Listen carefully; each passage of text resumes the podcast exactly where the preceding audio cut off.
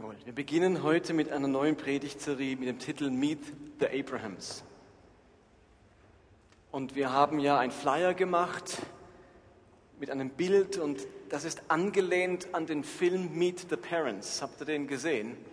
Auf Deutsch heißt er meine, mein Schwiegervater, meine Frau und ich oder so. Der zweite Teil heißt Meet the Fockers und der dritte Meet the Children. Ähm, so ein dreiteiliger Film, sehr lustig. Und da geht es darum, wie man beobachtet in dieser Komödie so die Familiensysteme. Die Frau kommt aus einem Elternhaus, wo der Vater ehemaliger CIA-Agent ist und einen Kontrollzwang hat. Und er kommt aus einer Familie, wo der Vater mit 60 immer noch in der Hippie-Phase steckt. Und die kommen jetzt zusammen, heiraten und es geschehen ganz lustige Dinge. Äh, und wir werden jetzt versuchen, in den nächsten Sonntagen immer am Anfang ein paar Szenen von diesem Film zu zeigen. Aber an, dieser, an diesem Film wird so deutlich, wie der Apfel nicht weit vom Stamm fällt, wie sich so Familienmuster fortsetzen in den Generationen.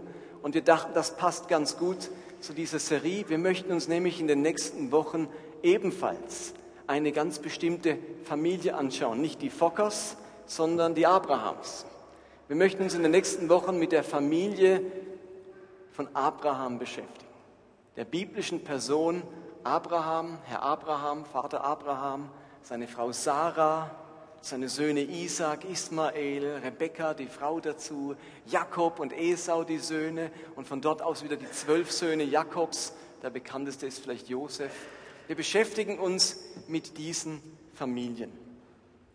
Und man kann, glaube ich, von vornherein sagen, die Familie Abraham, das sind so die Helden der Bibel die schneiden in der Bibel ungeheuer gut ab.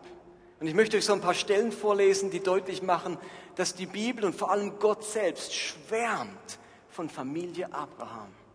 Es heißt zum Beispiel im Hebräerbrief, aufgrund des Glaubens erhielt Abraham die Kraft, mit seiner Frau Sarah ein Kind zu zeugen, obwohl sie unfruchtbar war.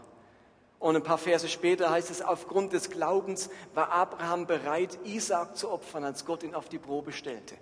Dem Abraham wird ein Zeugnis ausgestellt, ein Mann des Glaubens, des Gottvertrauens gewesen zu sein, der durch seinen Glauben unglaublich vieles ähm, erreicht hat und wirklich zutiefst Gott vertraut hat.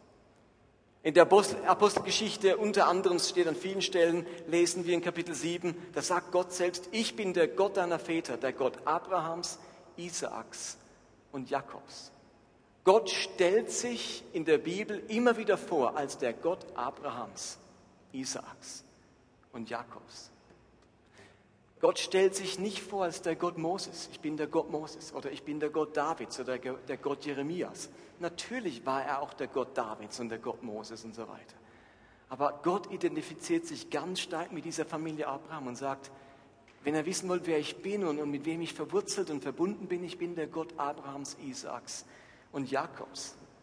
Und dann gibt es diese spannende Stelle im Lukas-Evangelium, Kapitel 16, wo ein Mensch stirbt, in den Himmel kommt und der Ort, an dem er ankommt, wird der Schoß Abrahams genannt. Er landet in Abrahams Schoß und wird dort getröstet.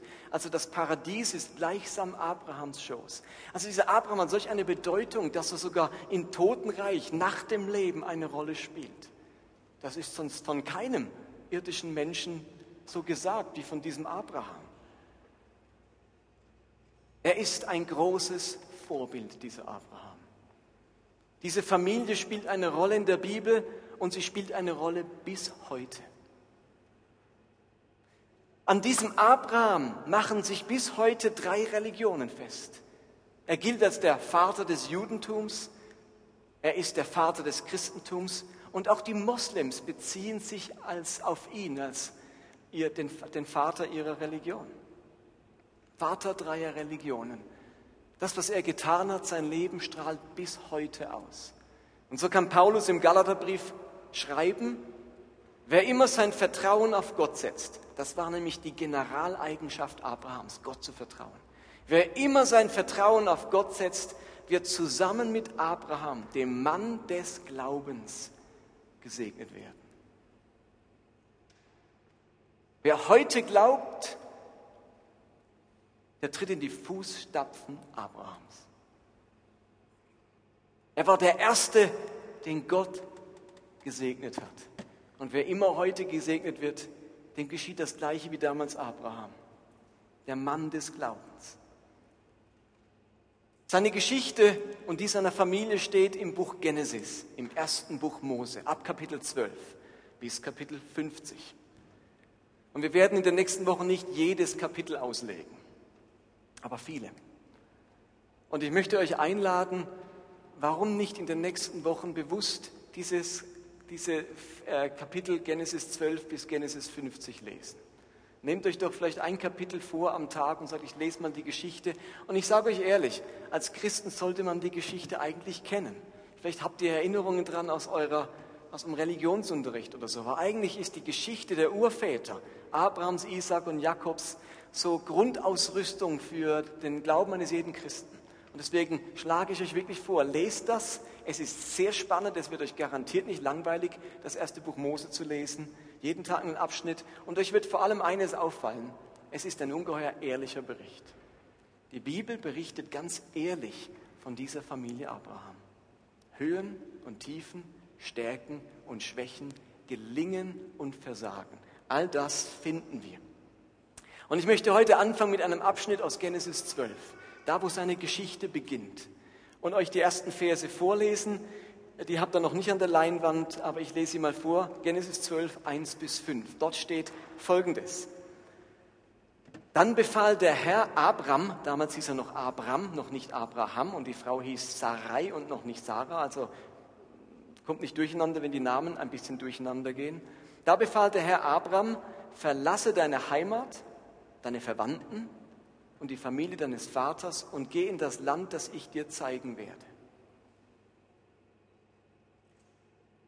Von dir wird ein großes Volk abstammen. Ich will dich segnen und du sollst in der ganzen Welt bekannt sein. Ich will dich zum Segen für andere machen. Wer dich segnet, den werde ich auch segnen. Wer dich verflucht, den werde ich auch verfluchen. Alle Völker der Erde werden durch dich gesegnet werden. Abraham machte sich auf den Weg, wie der Herr es ihm befohlen hatte. Und Lot, das ist sein Neffe, ging mit ihm.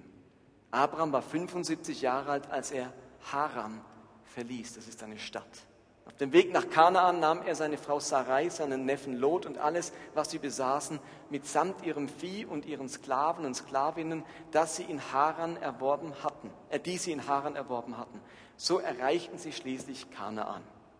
Und heißt später in Vers 10, damals brach in Kanaan eine schwere Hungersnot aus, darum suchte Abraham Zuflucht in Ägypten. Und ich habe euch eine kleine Karte an der Leinwand, dass man so ein bisschen versteht, wo sich das abgespielt hat. Der Vater von Abraham hieß Terach und er lebte in Ur, in Chaldea, das ist Babylonien, heutiger Iran, Irak, da drüben. Und dieser Terach, der ist bereits mit seiner Familie umgezogen, nämlich nach Haram. Das liegt da oben. Und in Haran erfuhr nun Abraham diese Berufung Gottes. Bisher, bis dahin hatte er Gott gar nicht gekannt. Dieser Gott war ihm unbekannt.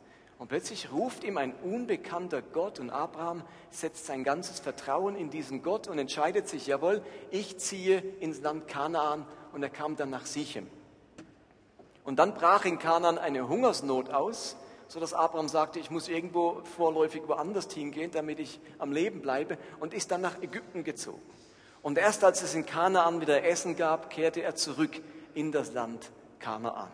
Und du kannst zumindest noch eine Folie weitermachen, nochmal eine ähm, Folie. Als sie dann zurückkamen, haben sich die Wege von Abraham und seinem Neffen Lot geteilt. Abraham entschloss sich nach Hebron zu ziehen und Lot ging an die Spitze des Toten Meeres. Dort vermutet man heute die Lage von den Städten Sodom und Gomorra, die inzwischen wohl begraben sind unterm Toten Meer. Und Lot hat sich entschlossen, in diese Städte zu gehen. Okay, also habt ihr ungefähr verstanden, wie diese Reise von dem Abraham ging? Und er hat das alles nur gemacht, weil Gott es ihm gesagt hat. Und nun ist er in diesem Land Kanaan und es passiert etwas. Ich lese euch, das habt ihr jetzt, glaube ich, auch auf der Leinwand, die Verse 10 bis 20 vor. Also damals brach in Land Kanaan eine schwere Hungersnot aus, darum suchte Abraham Zuflucht in Ägypten. Und in Ägypten passiert jetzt etwas. Als er an die ägyptische Grenze kam, sagte er zu Sarai, oder Sarai, seine Frau, ich weiß, dass du eine schöne Frau bist. Bisher ist ja noch ein Kompliment, ist ja noch nett von ihm. Und sie war sicher schon über 60. Welcher Mann, wann hat euer Mann das zum letzten Mal zu euch gesagt, ihr über 60-jährigen Ehefrauen? Du weißt, ich weiß, dass du eine schöne Frau bist. Aber jetzt geht's weiter. Wenn die Ägypter dich sehen, werden sie sagen, das ist seine Frau. Und sie werden mich totschlagen, um dich zu bekommen. Sag deshalb, du seist meine Schwester. Dann werden sie mich deinetwegen gut behandeln und am Leben lassen. In Ägypten traf ein, was Abraham vorausgesehen hat. Überall fiel Sarai durch ihre Schönheit auf. Die Hofleute priesen sie dem Pharao in den höchsten Tönen und er ließ sie in seinen Palast holen. Ihr zuliebe war er freundlich zu Abraham und schenkte ihm Schafe und Ziegen, Rinder, Esel und Kamele, Sklaven und Sklavinnen. Doch weil der Pharao sich die Frau Abrahams genommen hatte, bestrafte der Herr ihn mit einer schweren Krankheit, einer Plage, ihn und alle anderen in seinem Palast. Da ließ der Pharao Abraham rufen und sagte zu ihm, warum hast du mir das angetan? Du hättest mir doch sagen können, dass sie deine Frau ist. Aber du hast sie für deine Schwester ausgegeben, nur deshalb habe ich sie mir zur Frau genommen. Nun, sie gehört dir, nimm sie und geh. Pharao bestellte eine Abteilung Soldaten und ließ Abraham mit seiner Frau und seinem ganzen Besitz über die Grenze bringen. Habt ihr die Geschichte schon mal so bewusst wahrgenommen? Unser Abraham, der Mann des Glaubens, der Mann des Gottvertrauens, der Held des Glaubens, reist nach Ägypten und es passiert etwas. Was passiert? Nun, bevor ich auf das eingehe, was der Abraham da angestellt hat, ist eines interessant. Ist euch schon mal aufgefallen, oder warum erzählt der Schreiber vom Buch Genesis diese Geschichte auf diese Art und Weise? Wenn ihr nämlich ein bisschen überlegt, entdeckt ihr ganz viele Parallelen zwischen dieser Abrahams-Geschichte, wie sie erzählt ist, und Dingen, die sich viel später abgespielt haben. Lasst mich erklären, dass ihr versteht, was ich meine. Dieser Text macht deutlich, dass Abraham ein großes Vorbild ist. Und das, was Abraham geschehen ist und was Gott mit ihm getan hat, hat sich später mit dem ganzen Volk Israel nochmal so abgespielt. Es heißt in Vers 10, damals brach im Land Kanaan eine schwere Hungersnot aus, darum suchte Abraham Zuflucht in Ägypten. Wer hat denn später noch einmal Zuflucht in Ägypten gesucht, als in Kanaan eine Hungersnot ausbrach? Wer war denn das? Das gab es doch nochmal. Jakob, ganz genau. Jakob und die ganze Sippe, seine Söhne, seine zwölf Söhne, die Frauen, über 70 Personen haben das viele Jahre später nochmal erlebt. Sie erlebten eine Hungersnot und auch sie gingen nach Ägypten. In Vers 14 heißt es, überall fiel Sarah durch ihr Schönheit auf. Der Pharao ließ sie in seinen Palast holen. Auch das gibt später nochmal. Wer wurde denn vom Pharao, weil er so aufgefallen ist, in den Palast geholt? Welcher Nachkomme Abrahams? Josef, ganz genau, der fiel es nicht durch die Schönheit auf, sondern durch seine Weisheit, weil er die Träume so gut deuten konnte, ließ ihn der Pharao in seinen Palast holen. Vers 16, ihr zuliebe war er freundlich zu Abraham und schenkte ihm Schafe, Ziegen, Rinder, Esel, Kamele und so weiter. Abraham wird reich im Land des Pharaos. Später wird das Volk Israel reich im Land des Pharaos und mit großen Schätzen ziehen sie dann aus. Sie werden reich und haben große Viehherden und Weiden im Land des Pharaos. Vers 17, der Herr plagte den Pharao und sein Haus mit großen Plagen. Genau das spielt sich viele Jahre später wieder ab. Und der Pharao wird zur Zeit des Volkes Israel geplagt von Gott, so wie damals von Abraham. Und dann heißt es, da ließ der Pharao Abraham rufen und sagte ihm, Warum hast du mir das angetan? Nun, sie gehört dir. Nimm sie und geh. Das sind die genau gleichen Worte, die der Pharao viele, viele Jahre, ein anderer Pharao natürlich dann zum Volk Israel gesprochen hat. Nachdem Mose zum nächsten Mal kam und sagt, wir wollen gehen und nachdem jetzt die zehn Plagen in Ägypten waren, was sagt der Pharao zu Mose? Nimm das Volk und geh. Und sie gehen. Diese Abrahams Geschichte ist ganz parallel zur Geschichte Israels. Und die Frage ist, warum beschreibt der Autor diese Geschichten so parallel? Er hätte sie auch ganz anders erzählen können. Ich glaube, er will damit ausdrücken, dass dieser Abraham ein großes Vorbild war. Er war ein großes Vorbild im Glauben. Er war ein gutes Vorbild für das Volk Israel. Er war ein Pionier des Weges Israels. Er war ein Vorausbild für das, was später mit Israel passieren würde. Er war für dieses Volk ein gutes Vorbild. Und die Israeliten haben wie gelernt von dem Abraham, wenn man Gott vertraut, wenn man sich einlässt auf diesen Gott und sagt, okay, ich verstehe es vielleicht nicht, und, aber du sagst es und ich vertraue dir, dann wird Gehorsam möglich. Man kann Gott nur äh, gehorchen, wenn man ihm vertraut. Warum sollte man ihm sonst gehorchen? Gehorsam ist immer ein Produkt, ein Resultat von Gottvertrauen. Und das hat Abraham gehabt. Er hat Gott zutiefst vertraut und andauernd konnte er Gott gehorsam sein. Aber die Bibel beschreibt Abraham auch als schlechtes Vorbild. Abraham war nicht vollkommen. Er hatte viele gute Seiten, er hat Gott vertraut, aber Abraham war auch ein schlechtes Vorbild. Und die Bibel scheut sich nicht auch zu beschreiben, dass er ein schlechtes Vorbild für das Volk Israel war und für seine Kinder war. Und wenn wir heute Kinder gesegnet haben und jeder von euch, der Kinder hat und selbst mal Kind war, weiß, dass wir selbst gute Vorbilder sein können und auch schlechte Vorbilder. Und dass wir eines Morgens aufwachen und denken, ups, auch das Schlechte von mir hat abgefärbt, nicht nur das Gute. Abraham war gutes und schlechtes Vorbild und die Bibel schildert das bewusst so und wir sind genauso gutes und schlechtes Vorbild und wir hatten gute und schlechte Vorbilder. Wir alle sind Teil einer Familie und eines Familiensystems. Und ich möchte auf drei Eigenschaften, drei Dinge eingehen von Abraham, wo er schlechtes Vorbild war, wo er ein Familiensystem entwickelt hat, in das auch andere hineingefallen sind. Und die erste Sache ist, Abraham war feige. Abrahams Feigheit ist eines der Familienmuster, das sich durchgezogen hat durch dieses Familie Abraham und durch das Volk Israels. Nochmal dieser Vers, wenn die Ägypter dich sehen, sagt Abraham, werden sie sagen, das ist seine Frau und sie werden mich totschlagen, um dich zu bekommen. Sag deshalb, du seist meine Schwester, dann werden sie mich deinetwegen gut behandeln und am Leben lassen. Ist euch bewusst, was da passiert ist? Der Pharao zur damaligen Zeit war es gewohnt, sich jede hübsche Frau für sich selbst zu nehmen. Da ging es nicht darum, wer hat den besten Charakter, wer ist die beste Gesprächspartnerin für mich, sondern da ging es darum, wer ist die hübscheste im Land. Und die hübschesten kamen in den Harem des ägyptischen Pharaos. Nun haben aber damals die Ägypter die Ehe respektiert. Wenn also eine Frau verheiratet war, konnte man sie nicht einfach in den Harem nehmen.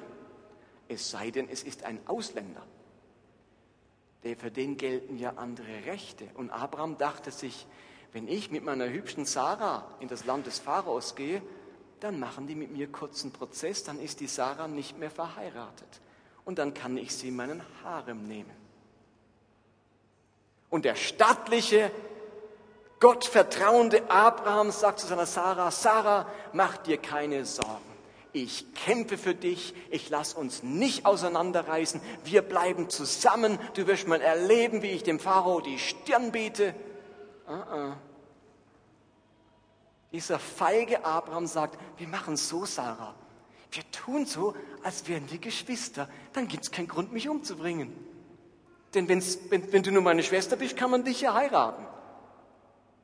Ist euch klar, was Abraham macht? Der lässt seine Frau in den Harem des Pharao gehen, um seinen eigenen Hals zu retten. Das ist ein echter Kavalier. Abraham. Ihr Lieben, und sie wurde ja nicht Putzfrau beim Pharao. Sie kam in den Harem. Was daraus folgt, könnt ihr euch vorstellen, oder?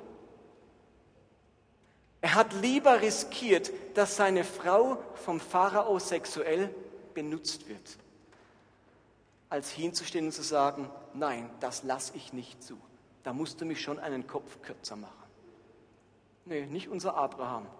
Dieser glaubensvolle Abraham drückt sich und lässt seine Frau in den Harem holen.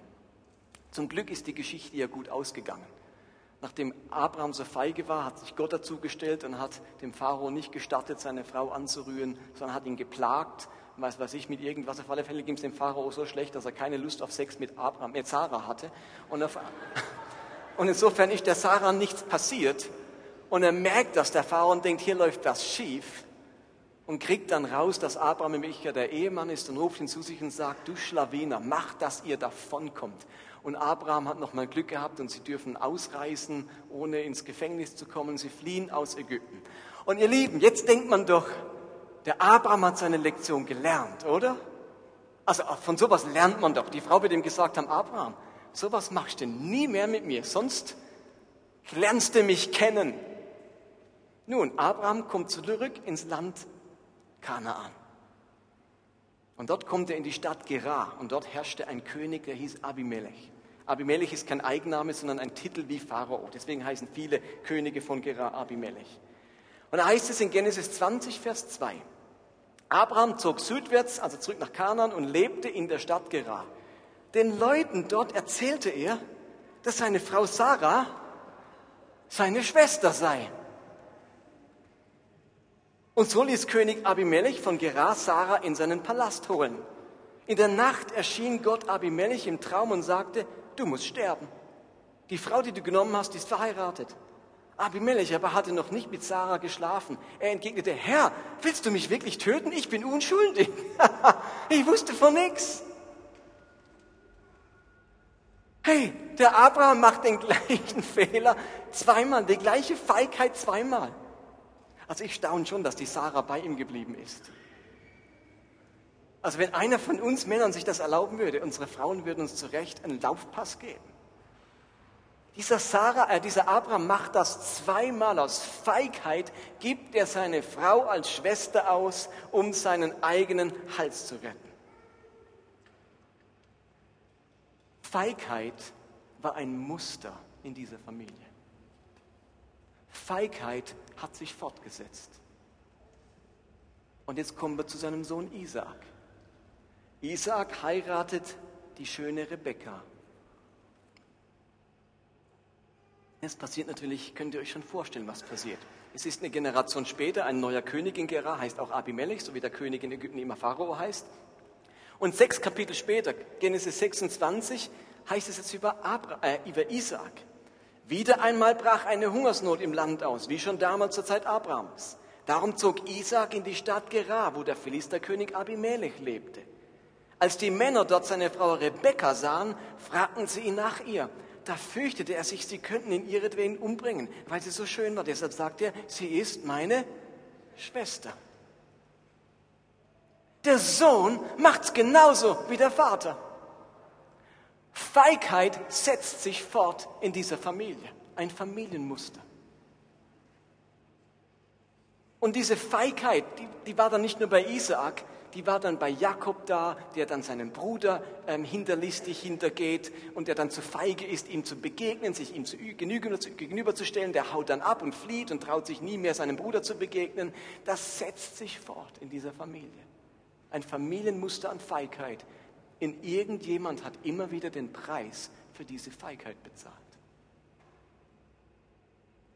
Nun, das war das erste Familienmuster. Es gab noch ein zweites. Das ist jetzt niemandes Schuld, aber es ist eine Tragödie in dieser Familie. Diese Familie war traumatisiert von diesem Familienmuster und das war Unfruchtbarkeit. In 1. Mose 11, Vers 30 steht, Sarai aber war unfruchtbar sie hatte kein Kind. In 1. Mose 25, Vers 21 heißt es, Isaac aber bat den Herrn für seine Frau Rebekka, denn sie war unfruchtbar, zweite Generation. Dritte Generation, Jakob heißt es in 1. Mose 29, als aber der Herr sah, dass Lea verhasst war, machte er sie fruchtbar und Rahel unfruchtbar. Alle Männer der Familie Abraham hatten unfruchtbare Frauen. Wenn es die Männer gewesen wären, hätte man ja verstehen können, da ist ein Gendefekt und das einfach die Männer der Familie Abraham sind mehr unfruchtbar, aber die waren ja nicht das Problem, sondern die haben immer wieder Frauen geheiratet aus ganz unterschiedlichen Ecken, die unfruchtbar waren. Und diese Familie war damals tatsächlich von diesem Phänomen der Unfruchtbarkeit echt traumatisiert, denn damals war es eine große Schande, unfruchtbar zu sein. Und wer von euch heute Menschen kennt oder selbst betroffen ist, weiß, dass es heute immer noch ganz schwierig ist, wenn man sich Kinder wünscht und keine bekommen kann. Aber das ist noch kein Vergleich zu dem, was es damals bedeutet hat, nicht nur an persönlichem Schmerz, sondern auch an gesellschaftlichem Schmerz, wenn man keine Nachkommen hatte, wenn der Name ausgelöscht wurde, weil man keinen Sohn hatte. Das war damals ganz tragisch. Das war eine echte Traumatisierung. Da hat man nicht gesagt, oh, ich halb so wild und wir reisen dann halt viel und, und haben viele Hobbys miteinander und, und ähm, vielleicht haben wir eine, eine Patenschaft für ein Kind oder irgendwas. Das, das war damals nicht möglich. Entweder man hatte ein Kind oder man hatte keins und dann wurde die Familie ausgelöscht, der Name ausgelöscht, ging nicht weiter. Diese Familie war von diesem Muster traumatisiert. Sie haben dann aber auch alle drei erlebt, dass am Schluss sie doch noch ein Kind bekommen haben, nach langem Warten. Aber es war nicht so, oh, jetzt warten wir schon einen Monat und ich bin nicht schwanger. Das waren bei Sarah, bis sie dann 90 war, mindestens 75 Jahre, wo sie gewartet hat auf ein Kind. Das ist eine lange Zeit, eine traumatisierende Zeit. Und der letzte das letzte Familienmuster, das wir bei der Familie Abraham finden, ist Geschwisterstreit. Auch das pflanzt sich sofort von Generation zu Generation. Erste Generation ist Abraham, in der zweiten Generation haben wir bereits Streit zwischen Ismael und Isaak, den beiden Söhnen Abrahams. Der eine Sohn von der Magd, der andere späte, ersehnte Sohn von Sarah. Und dieser, zwischen diesen beiden kommt es zum erbitterten Streit. Isaac und Äh, äh, Isaac und Ismael lagen in großem Streit miteinander, mussten sich aus dem Weg gehen, wohnten an verschiedenen Ecken. Und interessanterweise setzt sich der Streit zwischen Isaac und Ismael bis heute fort in Konflikt zwischen Juden und Arabern. Weil die Araber sich auf Ismael zurückbeziehen und die Juden auf Isaac. Und wir haben bis heute diesen Geschwisterstreit in der Welt, der damals begonnen hat. Wenn wir in die nächste Generation gehen, dann herrschte großer Streit zwischen den beiden Söhnen von dem Jakob jetzt, äh, äh Entschuldigung, von dem Isaac, nämlich Jakob und Esau. Die beiden hatten so Streit, dass der eine den anderen umbringen wollte und der fliehen musste. Und der eine hat den, also die hatten so Streit, weil der eine den anderen furchtbar verarscht hat, hintergangen hat. Also Familienstreit zwischen Geschwistern, das hat sich ständig abgespielt in der Familie Abrahams. Und dann gehen wir noch eine Generation weiter, die Kinder Jakobs die zwölf Söhne Israels, Jakobs, die hatten Streit, zehn Brüder gegen den einen Bruder Josef. Dann hatten die so erbitterten Streit, dass sie sogar den Josef, ihren leiblichen Bruder, als Sklave nach Ägypten verkauft haben und seinem Vater vorgegaukelt, er wäre von einem wilden Tier gefressen worden. Und haben furchtbares Herzeleid über ihre Eltern gebracht, aufgrund von Streit zwischen den Brüdern. Familienstreit, Geschwisterstreit. Und ihr merkt, wenn ich das so erzähle, diese Familie Abraham schneidet nicht nur gut ab. Die Bibel berichtet ganz ehrlich von deren Schwächen, von deren Versagen, von ihrer Feigheit, ihrem Streit, ihren Tragödien. Diese Familie hatte keine weiße Weste. Diese Familie hatte einiges auf dem Kerbholz. Diese Familie, ihr Lieben, war keine heile Familie. Und trotzdem steht Gott zu dieser Familie in großer, unendlicher Treue und Barmherzigkeit. Gott steht zu diesem Abraham. Gott ist diesem Abraham treu. Gottes Treue zu dieser Familie Abraham lässt sich von, durch nichts zerstören, egal was für Macken und Fehler diese Familie hat. Und ihr Lieben, das ist die erste gute Botschaft aus diesem Text. Dass unser Gott sich treu und verbindlich zu einer Familie stellt, die voller Macken und Fehler war. Gott steht treu zu einer Familie, die keine heile Familie ist. Warum ist das eine gute Botschaft? Ganz einfach. Wenn Gott zur Familie Abraham treu ist, dann passe ich mit meiner unheilen Familie auch hinein. Und wenn ich euch jetzt fragen würde, also das mache ich nicht, aber jeder von euch könnte sich überlegen, bin ich in einer heilen Familie groß geworden? Ist meine Familie eine heile Familie? Wo gibt es bei uns in unserem Leben diese Brüche in meinem Elternhaus, in meinem eigenen Leben, bei meinen Kindern? Wir alle kennen das, dass es da Brüche gegeben hat, dass etwas nicht mehr heil ist, dass wir große Fehler gemacht haben. Und Gott war diesem Abraham treu und Gott ist auch uns treu. Ihr Lieben, man muss nicht eine heile Familie haben, um die Treue Gottes zu erleben. Man muss nicht eine heile Familie haben, um den Segen Gottes zu erleben. Ist es gut, eine heile Familie zu haben? Natürlich. Ist es besser, eine heile Familie zu haben? Natürlich. Wie viel Herzeleid, wie viel Tragödien könnte man sich ersparen? Aber ich will damit nur sagen, wir können ja oftmals die Zeit nicht zurückdrehen. Jetzt ist diese Scheidung geschehen. Jetzt ist dieser Todesfall geschehen. Jetzt haben sich meine Tante und Onkel zerstritten und wir können kein Familienfest mehr feiern wegen denen. Jetzt ist es einfach so und man kann es nicht ändern.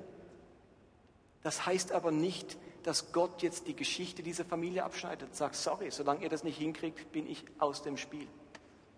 Die Geschichte mit Abraham zeigt mir, Gott ist auch auf der Seite und mit seinem Segen da und nahe bei den Familien, die nicht mehr heile Familien sind.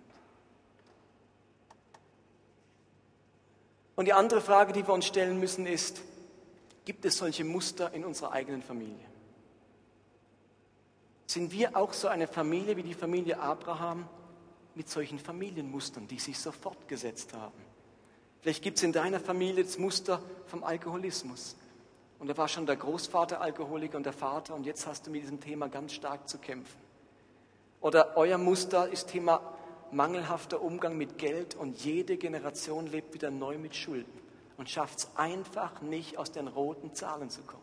Es ist so ein Muster seit Generationen. Oder vielleicht ist es eben das Muster von Scheidung und Zerbruch von Ehen. Und da waren schon die Großeltern haben sich scheiden lassen, die Eltern haben sich scheiden lassen und ich selber stehe kurz davor. Ist ja auch meine Geschichte und ich sage euch ehrlich, es ist auch meine persönliche Angst. Wenn man selbst durch eine Scheidung gegangen ist, ist das eine große Angst. Werden meine Kinder es besser machen können? War mein Vorbild ein zu schlechtes Vorbild? Habe ich meinen Kindern etwas mitgegeben, etwas sie geprägt, obwohl man es gar nicht wollte, dass ihr Vertrauen in Ehe zerstört hat? Dass ihre Fähigkeit, treu zu sein, beschädigt hat? Für mich ist das eine ganz persönliche Angst. Hat mein schlechtes Vorbild ein Muster hinterlassen, das sich nun fortsetzt? Vielleicht ist es das Muster von Missbrauch in deiner Familie. Und über Generationen wurden Mädchen in der Familie missbraucht. Und du bist eines derer, die in diesem Muster drinsteckt und missbraucht wird. Oder du bist einer derer, die missbrauchen. Und es ist ein ganz destruktives Familienmuster in der Familie. Oder das Muster von Depression und diese Krankheit der Psyche, die hat schon die Großmutter gehabt und jetzt hat es die, die Mutter in gleicher Weise. Und, und ich merke, wie ich auch von so, von so einer Schwermut immer ergriffen werde. Und ich denke, Mann, ist das das Muster unserer Familie, in dem ich jetzt drinstecke? Und, und was heißt das jetzt? Und ich kann natürlich diese Predigt nicht enden, ohne auf den Titel einzugehen. Der hieß nämlich Familiensysteme durchbrechen.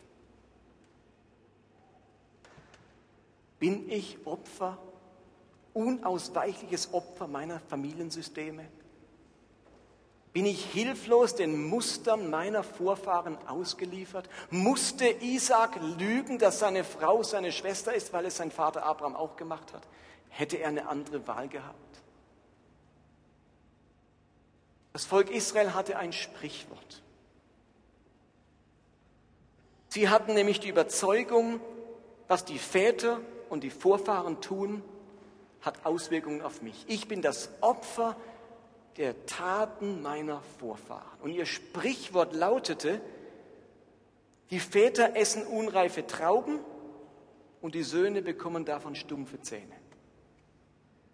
Also ihr kennt das, wenn man so was ganz Saures isst, dann werden die Zähne so, fühlen sich so stumpf an. Logisch. Aber normalerweise sind ja die Zähne dessen stumpf, der das Obst isst, oder?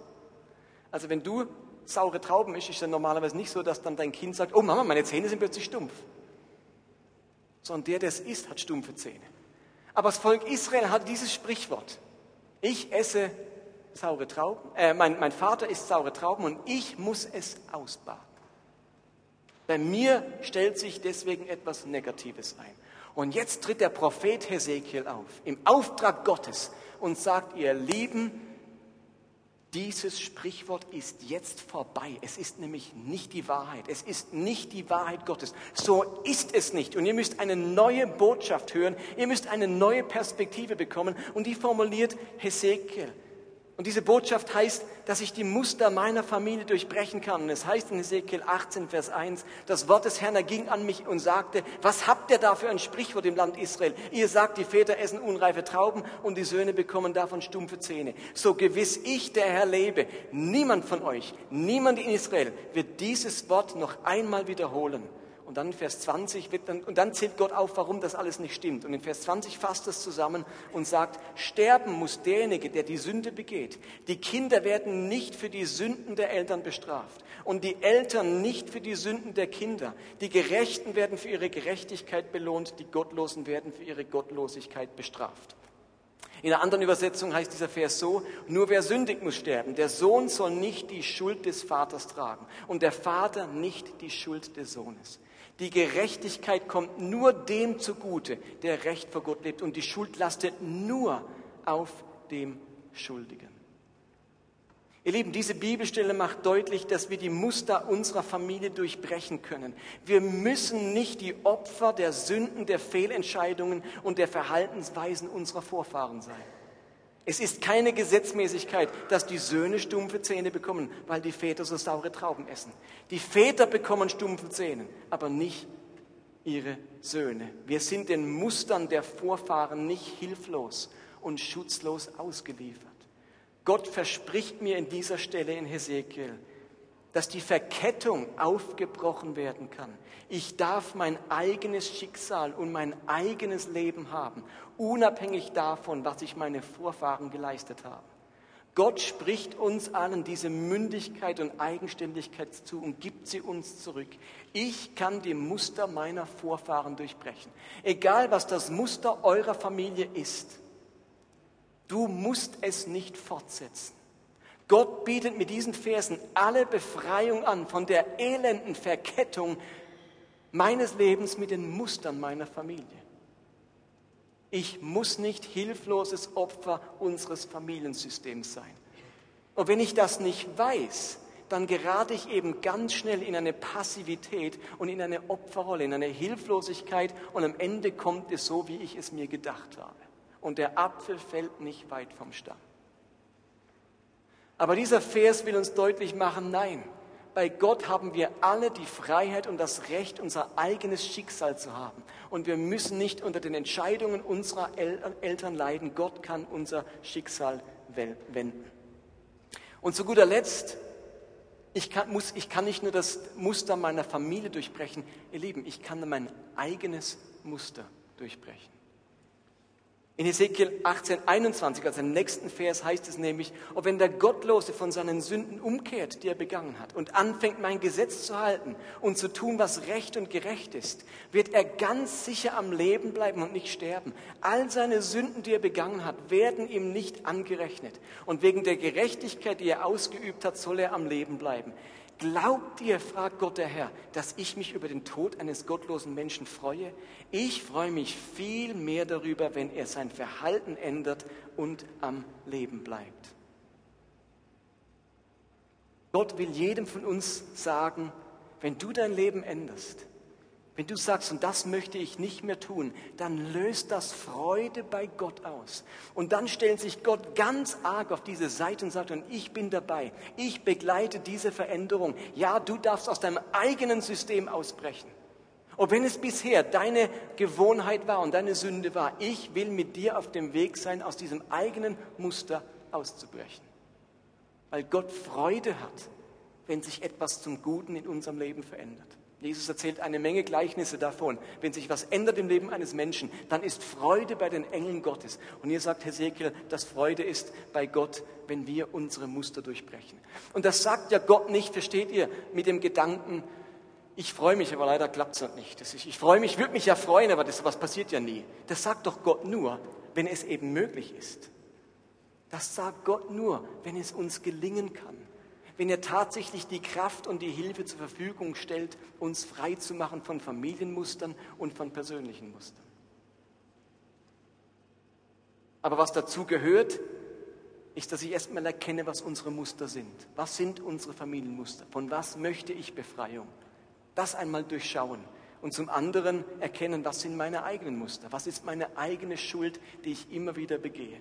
Und dann begegnen wir einem Gott, dessen Barmherzigkeit und Liebe kein Ende hat und der sich nicht einschüchtern lässt von unserem Versagen und der sich nicht entmutigen lässt von unserem wiederum hinfallen und es ist nicht gelungen. Der lässt sich nicht entmutigen, der bleibt dabei, uns barmherzig zu sein, uns aufzuhelfen. Der Gerechte fällt siebenmal und steht wieder auf. Wie oft muss ich meinem Bruder vergeben? Ist siebenmal genug? Nein, 77 mal siebenmal. Das heißt immer und immer wieder. Und wenn Gott das von uns fordert, dann macht er es noch viel mehr. Gott will unsere persönlichen Muster heilen und uns befreien von der Zwangsläufigkeit unserer Familienmuster. Damit sind wir am Ende und ich wünsche uns, dass wir nach Hause gehen können mit der mutigen Erkenntnis erstens. Gott war Abraham treu, trotz all seiner Fehler, obwohl sie keine heile Familie waren. Gott will auch mir treu sein, trotz unserer verworrenen Familie oder unserer unheilen Familie. Das Zweite, was wir mit Haus nehmen dürfen, ist, egal was bei meinen Vorfahren war und in meinem Elternhaus war, Gott gibt mir eine neue Chance. Ich darf mein eigenes Schicksal haben im Namen Gottes. Und drittens, egal welches Muster ich mir bereits angewöhnt habe, bei Gott gibt es immer die Chance zur Veränderung. Das ist seine große Freude, das ist seine Leidenschaft. Und dort ist er ganz feste dabei, uns zu begleiten und zu unterstützen. Amen.